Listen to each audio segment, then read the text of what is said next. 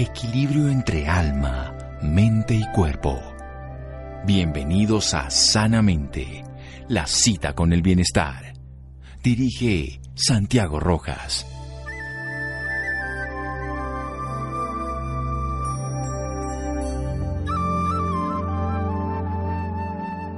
Hola, muy buenas noches a todos nuestros oyentes. Soy Laura Ropero y como todos los viernes los estoy acompañando hoy para contarles sus historias de vida. En la noche de hoy nos acompaña Andrea Herrera.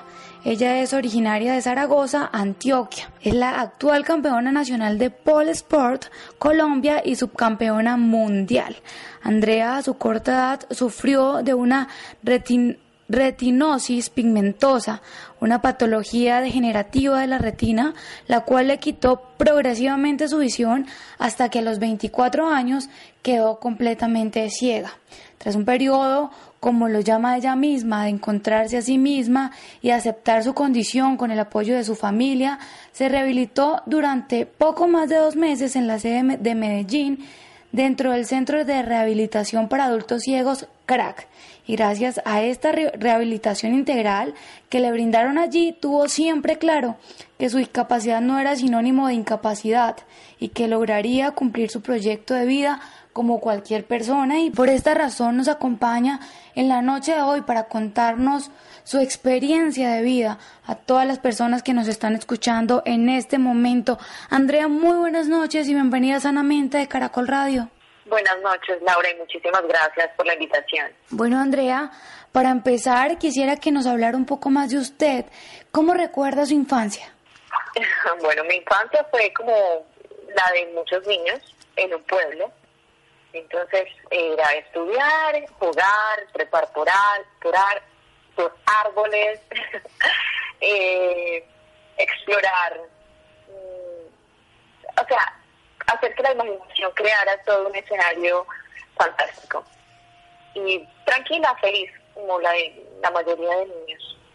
Andrea, ¿cómo fue su adolescencia? ¿En qué momento empezó a tener problemas de visión? Bueno, la adolescencia sí fue ya otra historia diferente, porque pues justamente a los 13 años me hacen el diagnóstico y aunque aún veía, pues obviamente que a una persona le digan, en cualquier edad de la vida, que le digan que va a perder la visión, que se va a quedar ciega, es algo que impacta. Pero en la adolescencia, cuando uno está estructurando su personalidad, cuando está atravesando por unas etapas que son realmente complejas de sí misma, pues sumarle a eso una noticia como esta, obviamente se hace pues complejo. Y hubo cambios más que en el plano físico, porque pues en, mi cotidianidad yo seguí realizando las actividades que realizaba, concentrada en mis estudios y en fin, todo lo cotidiano. Fue el cambio o el impacto, digamos, en la parte emocional, pues porque obviamente eso significaba que los proyectos que yo hubiera querido hasta ese momento tendrían que ser otros, o yo por lo menos en esa edad pensaba que de ahí para allá ya no había vida. Eso era lo que yo pensaba y pues, pues, fue teso, fue complejo. Eso cuando el diagnóstico, a los 17 años que terminé el colegio, fue cuando la situación fue mucho más eh, densa, porque ya, digamos, mi mente estuvo desocupada.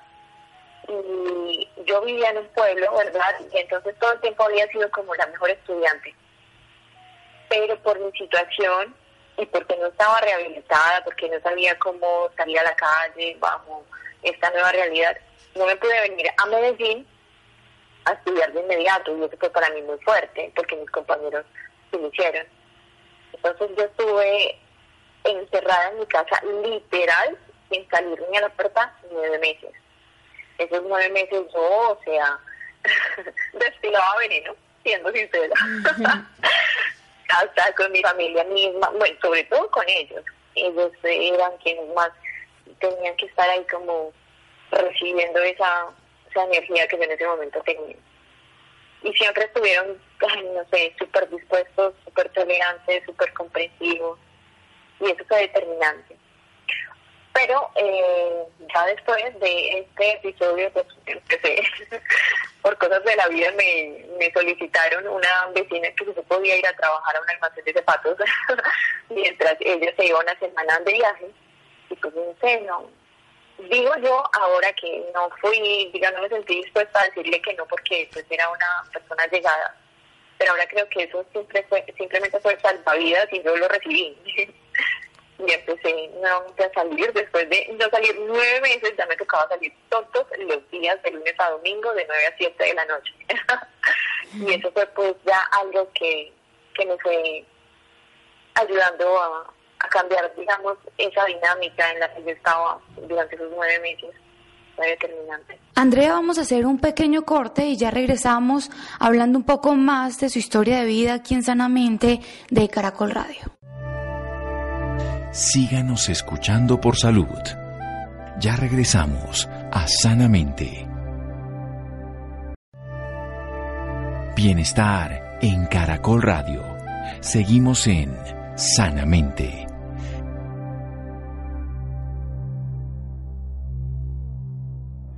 Continuamos insanamente de Caracol Radio hablando un poco más sobre la historia de vida de Andrea Herrera. Ella es actualmente la campeona nacional de Pole Sport Colombia y subcampeona mundial. Bueno, y después de, de ese salvavidas, ¿cómo empezó usted a vivir? ¿Cómo, cómo buscó ayuda para rehabilitarse, para, para poder, para saber vivir con, con esto? Ay, Laura, el camino de ese punto hasta la rehabilitación siempre fue un poquito largo. Mi hermana terminó el colegio y ya entonces las dos nos vinimos a Medellín a estudiar. Yo ingresé a estudiar traducción de idioma, pero todavía no me había rehabilitado y ya el proceso de pérdida visual era más marcado para ese entonces. Entonces mi hermana me acompañaba a la universidad, pero no solo que me acompañaba yendo a la universidad, sino dentro de las clases. Y la verdad es que fue complejo, sobre todo para las dos, ¿verdad? Pero para ella era muy complejo porque era tener que estar en un lugar donde ella no quería estar, solo por querer estar ahí acompañándome. Y en la Universidad de Antioquia, que fue donde yo estudié, hay servicios eh, para los estudiantes o para el personal con discapacidad visual yo ahí empecé a conocer otras personas con discapacidad visual y fue de verdad algo paradójico, porque ellos para mí representaban, ah, bueno, si hay vida, porque eran personas exitosas, porque eran personas que estaban creando, construyendo y trabajando en su proyecto de vida, pero yo todavía estaba en esa etapa de no aceptación y de yo no quiero ser, no quiero ser ciega, no quiero Mejor dicho, no es que yo no quisiera ser ciega, yo no quería ser catalogada como son de, catalogadas las personas con discapacidad. Entonces, yo me, me a interactuar muy de cerca con, los compañeros eh, que hacían parte de la universidad, en otras carreras, pero que iban a la biblioteca central a pues, utilizar los servicios que todos teníamos a disposición. Entonces eso complejizaba un poco más la situación porque había herramientas, pero yo tampoco ni estaba preparada para usarlas, ni tampoco me interesaba prepararme en ese momento. Pero ya luego, hubo la primera herramienta que fue la que yo no quise utilizar y que era fundamental, era el bastón, ¿verdad? Porque el bastón pues, es lo que nos ayuda a desplazarnos, movilizarnos con autonomía y yo no quería porque yo sentía que el bastón iba a eliminar por completo mi feminidad, mi sexualidad y yo no quería, no quería y no quería y me negaba. Sin embargo, estando en cuarto semestre, eh, gané una beca para ir a estudiar inglés a Suecia. Y pues obviamente la beca era para mí, no para nadie a mi alrededor. Entonces me iba yo y me tenía que ir con el bastón. Y así lo hice entonces, estando allá, obviamente yo llegué siendo la que llegué ahí. Yo no tenía una imagen previa que cuidar. Era esa la que ellos iban a conocer y eso me sirvió a mí muchísimo porque entonces ya me reconcilié con la idea de usar el bastón y ya vi que de hecho era un gran aliado. Y cuando regresé a Colombia, pues ya lo usaba, ya me sentía, ya fue una transformación muy notoria, la verdad. Ahí a mí siempre me ha gustado la actividad física. De hecho, ha sido como el mundo de Ariadna durante esos momentos en que me he sentido perdida en este túnel de la vida, en este laberinto de la vida. Entonces empecé clases de natación, pero pues yo no me había rehabilitado, yo utilizaba el bastón de manera, pues, digamos, eh, empírica, como a mí se me ocurría que era. Para poder ir a las clases de natación, entonces me di cuenta de que era necesario rehabilitarme y ahí fue cuando me acerqué al CRAC, al Centro de Rehabilitación para el Adulto Ciego, aquí en Medellín, y me enseñaron a utilizar el bastón, a desplazarme, a utilizar el recibo visual que tenía en ese momento, porque es muy importante mencionar eso, Laura. O sea, cuando una persona es de baja visión, que no ve como una persona convencional, pero tampoco es ciega, tiene ese recurso de su recibo visual y si lo sabe utilizar, puede tener una calidad de vida muy, muy alta. Ahí en el crack me enseñaron a utilizarlo y también me enseñaron algo que yo creo que no ha sido parte en específico, parte explícita de, lo que ellos enseñaban, pero voy a darme cuenta de que es que no había nada, nada de malo ni de raro en que yo usara un bastón, en que yo tuviera una técnica para buscar las cosas cuando se me cayeran al piso. No, ese era mi estilo, y si yo lo hacía con estilo, pues así entonces yo lo iba a sentir y lo iba a proyectar. Y así fue como, como llegué al proceso de rehabilitación. Y eso es muy importante y por eso quisiera que usted le, le, le, le dijera a nuestros oyentes por qué luchar, luchar contra, contra estas cosas que le pone la vida a uno en el camino. Laura, bueno, yo creo que más que luchar es fluir. Se siente más suavecito y se disfruta más. La vida siempre tiene cosas ahí para uno, pero cuando uno está en una lucha no las alcanza a ver. En cambio, mientras uno fluye, va siguiendo la ruta que la vida va estableciendo. Que no es que si quiera aquí vender la idea de que todo es perfecto y maravilloso, no. Pero en el camino uno se va dando cuenta, sobre todo cuando ya lo ha recorrido, de que el trayecto que estaba haciendo era el que necesitaba. Entonces yo creo que es eso, es como fluir y también ser mm, compasivo con uno mismo. Me explico. En los momentos en que uno se sienta mal, uno sienta que la vida pues, no, no es la que le quiero, por no decir otra cosa, está bien, está bien porque a todos nos pasa, porque me pasó a mí cuando me empecé a quedar ciega y me pasa a mí por muchas otras razones, así como les pasa a todas esas personas. Yo creo que entonces no quedarse eh, revolcándose en el fango, entender que uno se puede caer en el fango, si es que le podemos llamar así, pero no revolcarse, o sea, me caí, listo, me paro. Y es eso, yo pienso que, que ese es el punto, porque a veces queremos, no queremos ver la idea de que esa persona que admiramos la vida, o sea, con que es fácil o que es súper fuerte y que yo no tengo esa fortaleza y no es así. O sea, todos hemos hecho un camino y, y saber que hay un camino recorrido nos sirve a todos para descubrir que es que yo también puedo hacer el mío propio, lo que yo creo. Andrea, usted nos habló del viaje, de la beca que se ganó.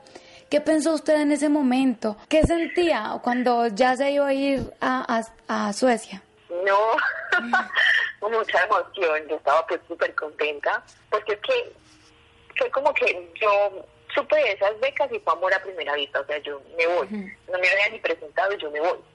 Y efectivamente así fue, cuando me dijeron que ya, ya tenía todo listo, pues obviamente mi familia me apoyó, pero ellos estaban pues como inquietos, y cómo va a ser, lo más particular es que, por ejemplo, mi papá le inquietaba yo cómo iba a hacer con la ropa, para lavar la ropa, esas cosas. Y, y yo estaba, ay, como muy expectante, la verdad, con muchos deseos de saber cómo sería. Cuando llegué allá, Dios mío, el primer día, cuando desperté en la mañana, yo abrí los ojos y empecé a escuchar a todo el mundo por la ventana hablando en inglés. Dios mío, ¿dónde me desperté? ¿Yo qué hago aquí? No entiendo nada. de verdad que, y a veces me sentía como, como esas chicas que uno ve en las películas así de Hollywood. Bueno, yo me sentía así, o sea, como, como viendo un mundo, no sé, irreal, porque realmente pues eso es muy distinto a lo que uno está acostumbrado acá, pero más aún uno, eh, pues, digamos, en situación, yo creo que todo el mundo bajo su, bajo su circunstancias, pero yo hablo pues de las que conozco que son más mías. Pero fue genial, yo en realidad allá en Suecia me sentía así como, no sé, la reina de Suecia porque el trato fue fenomenal, la experiencia, digamos, académica y personal fue trascendental. ¿Y, ¿Y cómo fue el apoyo de las personas en ese lugar donde, donde llegó a estudiar? Fue total. Antes de yo irme para Suecia, pues ya desde la universidad tenían todo organizado el material en, en los formatos accesibles, que pues yo los pudiera leer a través de mi computador con el lector de pantalla, que es un programa que ayuda a que eh, las personas con discapacidad visual puedan utilizar el computador, y el celular de manera autónoma. Tenía reuniones con todos los profesores para, para mirar cuál era la mejor forma en que trabajáramos juntos. Y bueno, eso en cuanto a lo académico. Y con los compañeros, que también eran otros muchachos de intercambio, no, total, ellos estaban siempre dispuestos a colaborarme, súper, pues ellos me acogieron con total naturalidad e incluso a veces creo que yo para ellos era así como, eh, no sé, es que en realidad era algo exótico allá, por todos los motivos, ¿verdad? Por cómo yo era físicamente, por eh, porque soy ciega y tal vez ellos nunca habían interactuado con alguien ciego, por todo. Entonces, no, de verdad que fue una experiencia muy interesante, muy buena. Yo también estuve de intercambio en Canadá y fue un poco distinto, porque en Canadá no recibí el apoyo desde la parte académica de la universidad, pero sí de manera personal por parte de los profesores y los compañeros. Es decir, allá no me podían ofrecer ninguna de las ayudas eh, en cuanto a los formatos, en cuanto a la lectura de los exámenes, porque yo no era estudiante eh, canadiense pero los profesores mismos me leían los exámenes. Entonces, o sea, es como ver que siempre está la ayuda, viene de distintas formas y de distintas fuentes, pero ahí estaba. Y eso también fue muy importante. Ver que a veces no todo está resuelto de manera clara, pero que la solución siempre puede aparecer, siempre va a aparecer. Bueno, Andrea, Anteriormente yo hablé, dije que usted era la actual campeona nacional de pole sport Colombia y subcampeona mundial. ¿Cómo empezó todo esto, este proceso en el deporte, Andrea? Bueno, Laura, pues con el pole el proceso empezó como cuando tenía 23 años, 22 tal vez, que fue cuando te mencionaba que yo no, yo no quería usar el bastón porque yo me negaba a, a perder mi, como esa parte de feminidad, de, ser una mujer, de ser vista como una mujer por identificarme como una persona ciega. Porque yo sentía que así era como veíamos, porque hasta ese punto yo también las veía así a las personas con discapacidad, como que es admirable o es muy bueno o, o es, ay, bueno, tantas formas en que se puede mirar a una persona eh, con discapacidad, de los que no quería que me así. Entonces quise hacer pole, pero en ese momento también tenía muchas ocupaciones en mi mente y muchos temores. Entonces, bueno, no lo hice, pero ahí empezó. Cuando ya tenía 30 años, ya ahora sí era ciega oficialmente. Entonces ya dije, bueno, ya no voy a ponerme a pensar si puedo, si no puedo. voy a mirar yo mismita si puedo y busqué una academia y empecé.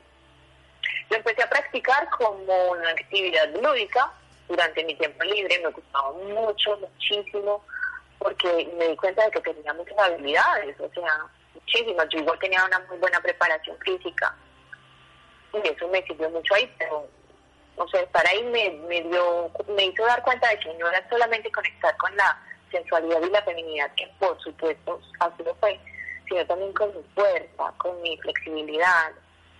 Y eso fue, y no solo en la actividad física, sino en la vida misma, y fue muy interesante. Ya después de como un año o un año y medio me di cuenta de que existía una modalidad que se llama pole sport, que es la parte deportiva y competitiva, y que había una categoría que se llama para pole, y era una categoría creada para que los atletas con discapacidad también pudieran competir a nivel nacional e internacional y pues como el resto de atletas, ser premiados. Y bueno, pues yo quise hacerlo porque siempre también he sentido como mucho interés por estas, por las competencias. Y me preparé para el nacional, faltaba una semana para la competencia.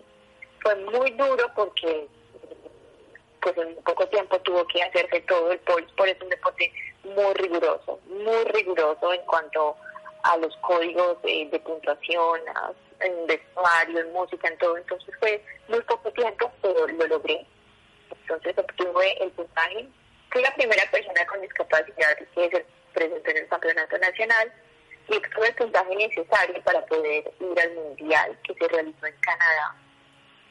Y ya, eh, como seis meses después del nacional, o sea, en octubre del año pasado, fui a Canadá, a Montreal, competí contra otros atletas y ahí quedé como subcampeona mundial de mi categoría. Y bueno, ya para finalizar, ¿qué le dice a todas las personas que nos están escuchando en este momento en especial, a esas que piensan que se les viene el mundo encima y sienten que no pueden seguir viviendo y luchando por sus sueños?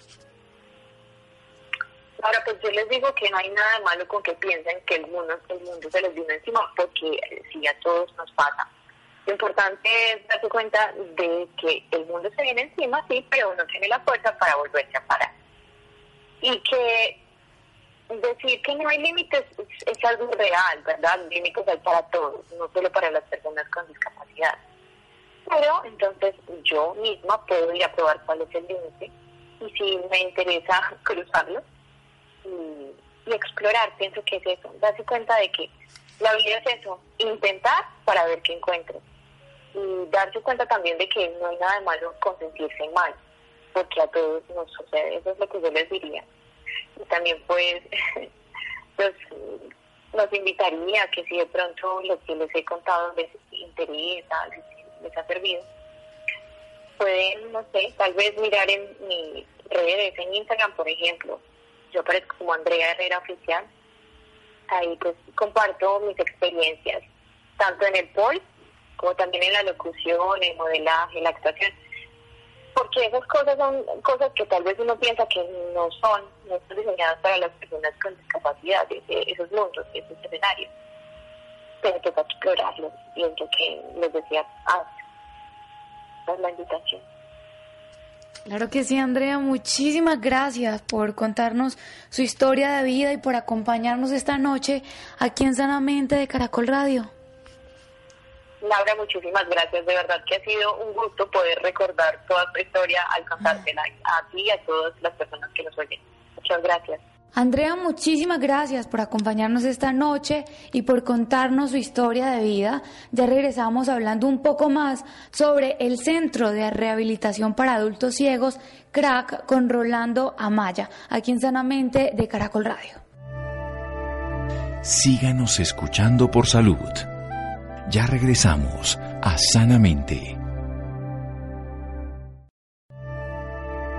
Bienestar en Caracol Radio. Seguimos en Sanamente.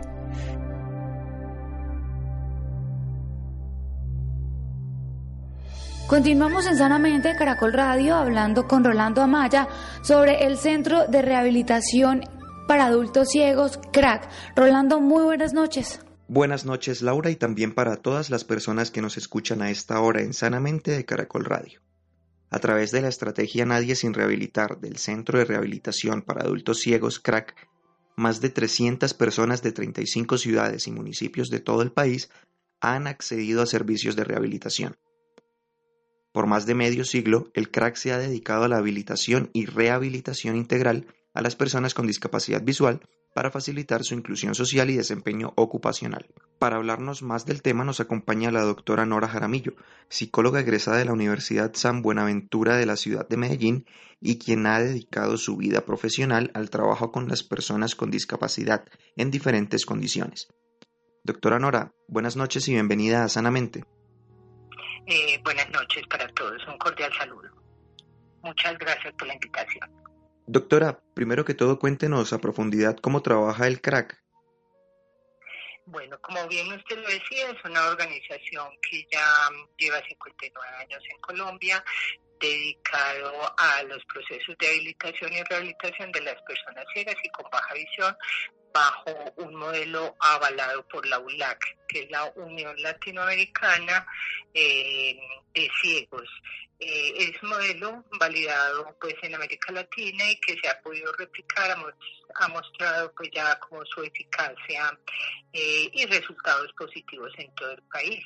Eh, desde el año 2007, para poder cumplir con esa estrategia de nadie sin rehabilitar, empezó a gestionar alianzas a distintas ciudades municipios del país, iniciando en Medellín, eh, donde en ese primer momento mmm, se conectó con el Hospital Universitario de San Vicente Fundación eh, para iniciar eh, conversaciones y mirar las posibilidades de desarrollar eh, una alianza que permitiera a las personas con discapacidad visual desde Antioquia rehabilitarse. Eh, fue así como después de una serie de conversaciones y de negociaciones se llegaron pues a unos acuerdos finales eh, para poder sacar el programa adelante. Y a partir del segundo semestre de ese año 2007 eh, se empezó a atender la primera población se hizo el primer pilotaje en Medellín con 15 personas ciegas residentes en los municipios del Valle de la Urra. Esto nos sirvió digamos, al CAD para empezar nuevamente a pensar cómo podía sacar la población de sus casas que estaban encerradas eh, en, en, en qué pena. Tranquila, tranquila. sí, ahí, ahí corta, sí, creo que sí cortamos ahí y, y, retoma donde, donde quedó, no importa. Bueno, entonces para sacar la población de sus casas y lograran acceder a, los procesos ya planteados. Igualmente esto implicó gestionar una cantidad de mm, situaciones alrededor de tal manera que las personas no solamente eh, lograran unas competencias mínimas que les permitieran ser independientes en autocuidado, sino eh, poder empezar a partir de esas de ese autocuidado y esa independencia, lograr eh, participar de acuerdo con un proyecto de vida en distintos programas de ciudad. Esta experiencia posteriormente se ha llevado a otras ciudades, como usted bien lo menciona en la introducción, y desde ahí se parte para que paulatinamente, eh, a través de alianzas con entidades públicas y privadas de los municipios, incluso de zonas muy alejadas del país, se han llevado como procesos de manera exitosa. Doctora, ¿cómo es el trabajo que realizan todos los miembros del CRAC con los pacientes con discapacidad visual? Bueno, eh, básicamente se trabajan, son profesionales previamente entrenados por el CRAC, eh, quien hace una selección, pues unos procesos de selección, eh, digamos, como muy cuidadosos y muy meticulosos. A partir de eso hace unos procesos permanentes de inducción e inducción con el fin de estar, eh, digamos, como actualizados en todo lo que implica el, el modelo de trabajo eh, las metodologías, las técnicas, todas las herramientas y las didácticas. Entonces, a partir de esto, los profesionales llegan eh, a las regiones, eh, se hacen las alianzas, pues ya después de estar conformadas las alianzas con todos los municipios y empieza el acercamiento con la población. Básicamente, desde fuera se trabaja eh, en cuatro componentes, que es el componente físico, que tiene que ver fundamentalmente con que las personas aprendan, eh, digamos, conceptos básicos de orientación y movilidad, tanto en entornos cerrados como en entornos abiertos y puedan llegar incluso al manejo del transporte público. Todo lo que tiene con, que ver con la estimulación eh, sensoperceptual, cognitiva y, eh, y manual para adquirir y mantener otras destrezas eh, es otro de los componentes, lo que tiene que ver con la comunicación, que ahí se incluye el, manejo del código braille para la lectura y la escritura, el abaco y el uso de la tecnología que tanto los está apoyando en la actualidad. Y por último, lo que tiene que ver con la independencia en actividades de la vida diaria, para que realmente tengan como eh, una rehabilitación integral que les favorezca estar en sus entornos. Igualmente, con los niños menores de 14 años que están escolarizados, se hace un acercamiento con las instituciones educativas donde ellos están y eh, se ha hecho un acompañamiento con docentes y personal administrativo de las instituciones eh, para garantizar la educación de calidad, o sea, que le generen como eh, las estrategias necesarias para favorecer como la inclusión. Igualmente, el CRAC se trabaja el modelo nadie sin rehabilitar maneja un componente de una tríada que está compuesta por los usuarios, sus familias y las instituciones. Entonces esto también implica que permanentemente hay actividades, no solamente con ellos, actividades como educativas, eh, sino con sus familias para eh, lograr como de manera exitosa la reinserción social de ellos. Doctora, cuéntenos cómo ha sido el trabajo del crack durante esta época de pandemia causada por el COVID-19. Bueno, con relación a eso le quería hacer pues como la siguiente mención. Básicamente, eh, eh, eh eso ha implicado grandísimos retos. Eh, uno de ellos es poder acercarnos a las personas y sus familias, no desde la presencialidad, sino a través de la utilización de otros medios y valiéndonos de recursos y tecnologías al alcance de ellos, generando además confianza para poder desplegar todos los contenidos, partiendo de que la brecha en alfabetización digital y la conectividad todavía es muy relevante. Eso fue como el primer contexto que nos tocó, al cual nos tocó responder.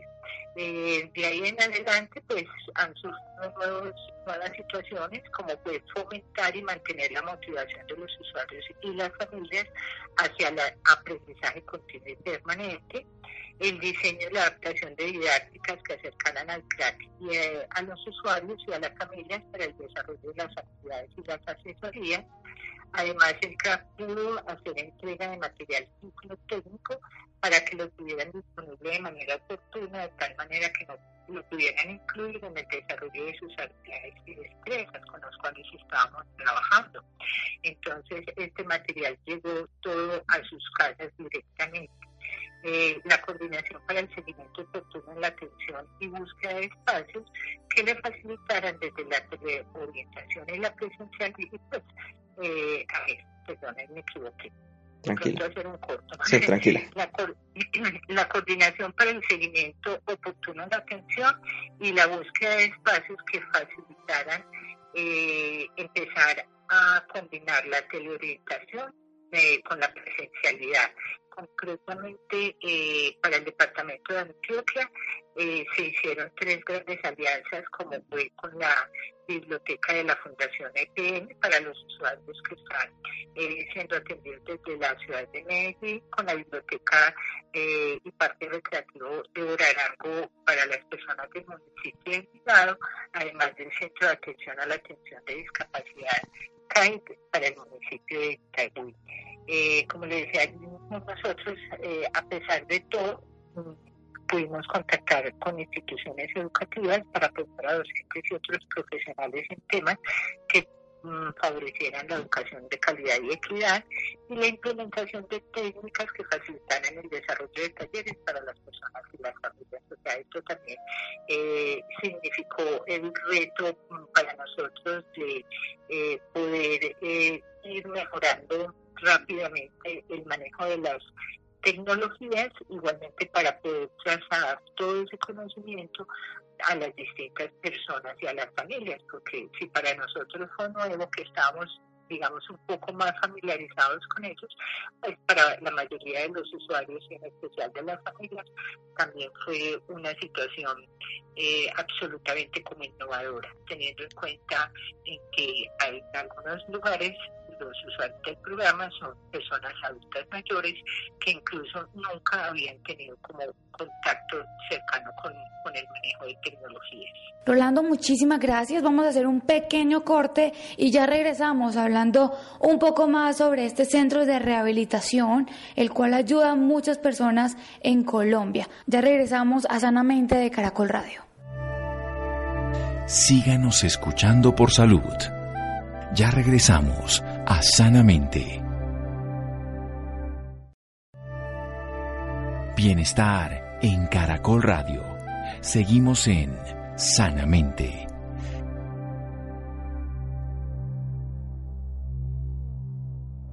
Continuamos en Sanamente Caracol Radio hablando con Rolando Amaya sobre el Centro de Rehabilitación para Adultos Ciegos, CRAC. Rolando, muy buenas noches.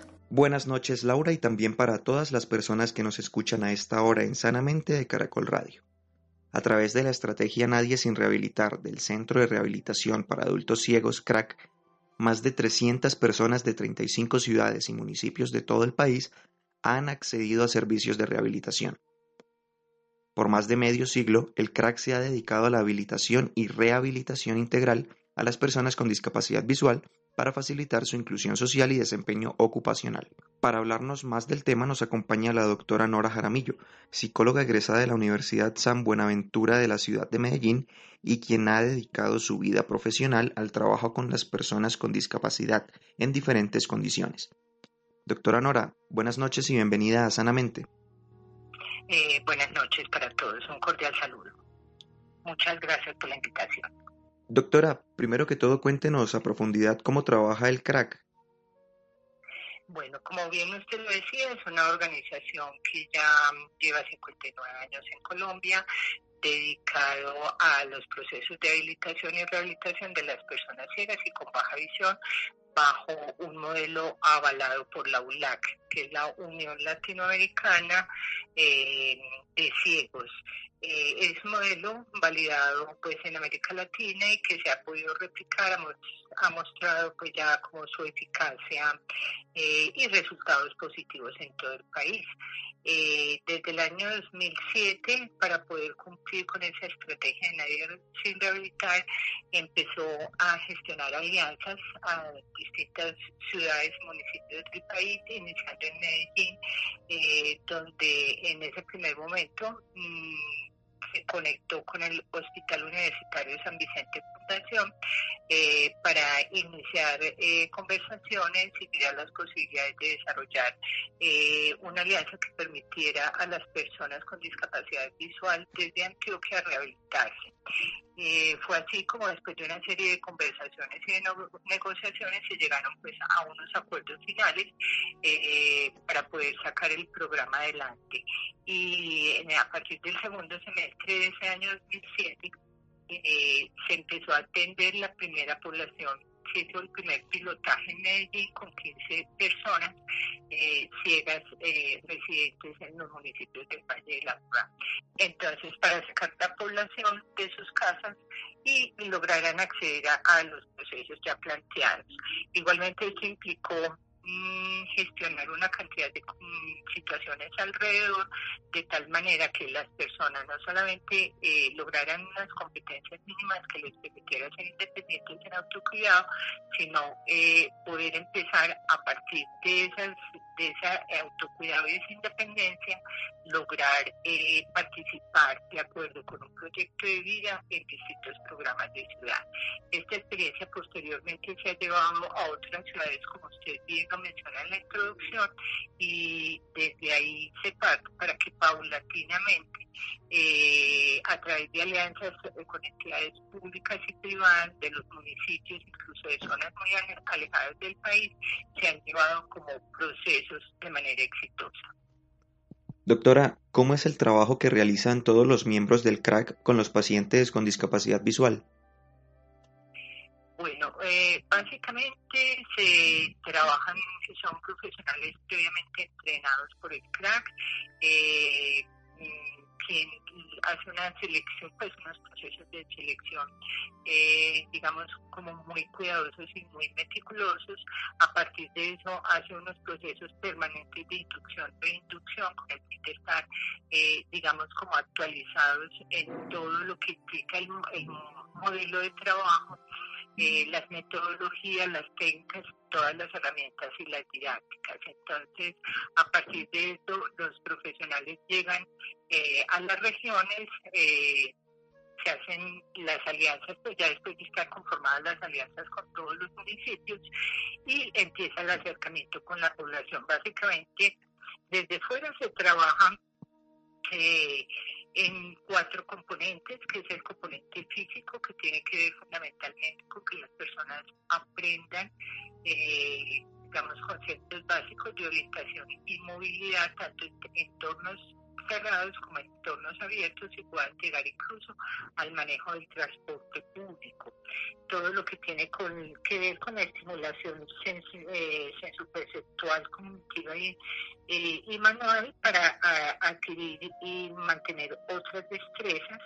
Eh, es otro de los componentes, lo que tiene que ver con la comunicación, que ahí se incluye el, manejo del código eh, braille para la lectura y la escritura, el abaco y el uso de la tecnología que tanto los está apoyando en la actualidad y por último, lo que tiene que ver con la independencia en actividades de la vida diaria, para que realmente tengan como eh, una rehabilitación integral que les favorezca estar en sus entornos. Igualmente, con los niños menores de 14 años que están escolarizados, se hace un acercamiento con las instituciones educativas donde ellos están y eh, se ha hecho un acompañamiento con docentes y personal administrativo de las instituciones eh, para garantizar la educación de calidad, o sea, que le generen como eh, las estrategias necesarias para favorecer como la inclusión. Igualmente, el CRAC se trabaja el modelo de Nadie sin rehabilitar, maneja un componente de una tríada que está compuesta por los usuarios, sus familias y las instituciones. Entonces, esto también implica que permanentemente hay actividades, no solamente con ellos, actividades como educativas, eh, sino con sus familias para eh, lograr como de manera exitosa la reinserción social de ellos. Doctora, cuéntenos cómo ha sido el trabajo del CRAC durante esta época de pandemia causada por el COVID-19 con relación a eso le quería hacer pues como la siguiente mención. Básicamente, eh, eh, eh eso ha implicado grandísimos retos. Eh, uno de ellos es poder acercarnos a las personas y sus familias, no desde la presencialidad, sino a través de la utilización de otros medios y valiéndonos de recursos y tecnologías al alcance de ellos, generando además confianza para poder desplegar todos los contenidos, partiendo de que la brecha en alfabetización digital y la todavía es muy relevante. Eso fue como el primer contexto que nos tocó, al cual nos tocó responder. Eh, de ahí en adelante, pues han surgido nuevas situaciones, como fomentar y mantener la motivación de los usuarios y las familias hacia el aprendizaje continuo y permanente, el diseño y la adaptación de didácticas que acercaran al crack y eh, a los usuarios y a las familias para el desarrollo de las actividades y las asesorías. Además, el crack pudo hacer entrega de material técnico para que lo tuvieran disponible de manera oportuna, de tal manera que no lo pudieran incluir en el desarrollo de sus actividades y destrezas con los cuales estábamos trabajando. Entonces, este material llegó todo a sus casas directamente. Eh, la coordinación para el seguimiento oportuno en la atención y búsqueda de espacios que le facilitaran desde la orientación y la presencialidad, pues, la coordinación para el seguimiento oportuno en la atención y la búsqueda de espacios que facilitaran eh, empezar a combinar la teleorientación eh, con la presencialidad, concretamente eh, para el departamento de Antioquia eh, se hicieron tres grandes alianzas, como fue con la biblioteca de la Fundación EPN para los usuarios que están eh, siendo atendidos desde la ciudad de Medellín, con la biblioteca y parque recreativo de Orarango para las personas del municipio de Envigado, además del Centro de Atención a la Atención de Discapacidad CAIT para el municipio de Itagüí. Eh, como le decía, nosotros, eh, a pesar de todo, mm, pudimos contactar con instituciones educativas para preparar a docentes y otros profesionales en temas que mm, favorecieran la educación de calidad y equidad y la implementación de técnicas que facilitaran el desarrollo de talleres para las personas y las familias. O sea, esto también eh, significó el reto mm, para nosotros de poder ir mejorando rápidamente el manejo de las tecnologías, igualmente para poder trasladar todo ese conocimiento a las distintas personas y a las familias, porque si para nosotros fue nuevo que estábamos digamos, un poco más familiarizados con ellos, pues para la mayoría de los usuarios en especial de las familias, también fue una situación eh, absolutamente como innovadora, teniendo en cuenta en que hay algunos lugares los usuarios del programa son personas adultas mayores que incluso nunca habían tenido como contacto cercano con, el manejo de tecnologías. Rolando, muchísimas gracias. Vamos a hacer un pequeño corte y ya regresamos hablando un poco más sobre este centro de rehabilitación, el cual ayuda a muchas personas en Colombia. Ya regresamos a Sanamente de Caracol Radio. Síganos escuchando por salud. Ya regresamos a Sanamente.